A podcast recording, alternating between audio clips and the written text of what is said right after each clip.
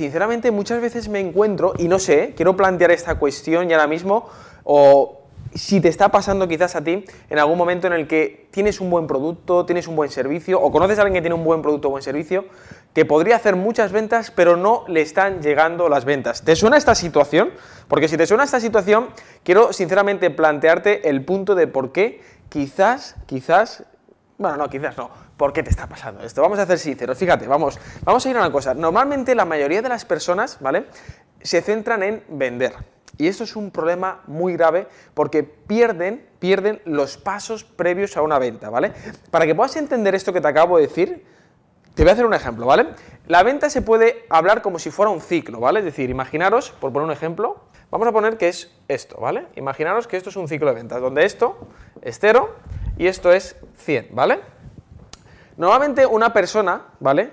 De la noche a la mañana no suele querer comprar tu producto o servicio, salvo que sea una emergencia por ponerte un ejemplo, imagínate, se te rompe la mm, tubería o la cañería, pues evidentemente necesitas un fontanero para que te lo soluciones ya, ¿vale?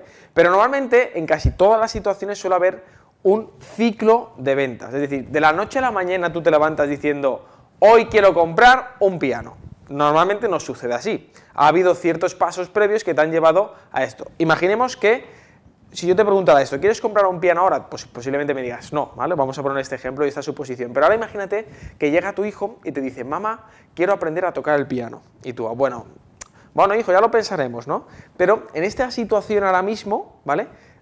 Piensas que va a pasar, pero la siguiente semana vuelve tu hijo y te dice, no, no, mamá, que quiero aprender a tocar el piano porque mi amigo también está aprendiendo, está yendo a la academia y tal. Total, que te empieza a insistir durante dos semanas y al final, ¿qué haces? Bueno, voy a preguntar a la academia, ¿vale? Entonces ya, aunque no lo creas, en este momento ya estás quizás por aquí, por un 10, ¿vale?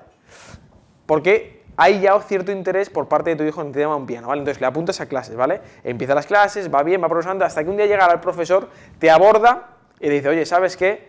Mira, tu hijo va muy bien, está avanzando muy bien, pero necesita practicar en casa, es fundamental. Necesita tener un piano o un teclado en casa, ¿vale?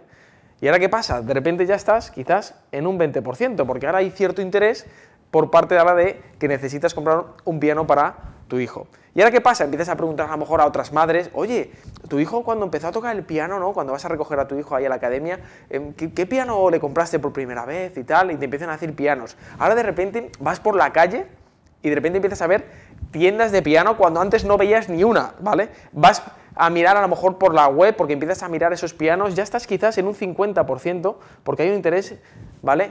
Hacia ese piano. ¿Y qué pasa? Con el tiempo al final empiezas a investigar, empiezas a entrar un día a una tienda a preguntar por un piano, ese mismo piano luego lo empiezas a buscar por Google para ver cómo comparas los precios, ya estás quizás aquí, ¿no? En un 75%, hasta que al final, ¿qué pasa? Llegará un día en el que compres el piano para tu hijo, ¿vale? Esto de forma resumida. Entonces, ¿por qué te estoy explicando este ejemplo, ¿vale? Porque para cualquier venta, para cualquier proceso de venta, necesitas saber cuáles son todos estos pasos previos, ¿vale? Todos estos pasos previos. Porque normalmente, fijaros, hay una cosa que es muy, muy, pero que muy interesante, ¿no? Y es que la mayoría de las personas se centran solamente en esta franja, aquí, en este 20%, ¿vale? Que es personas ¿vale? Que ya están interesadas en tu producto o servicio. Pregunta que yo te hago. ¿Y toda esta franja, absolutamente, este 80%, qué pasaría? ¿Qué pasaría si supieras y conocieras los procesos que debes de efectuar y aplicar en tu negocio para hacer ventas y se conviertan en ventas?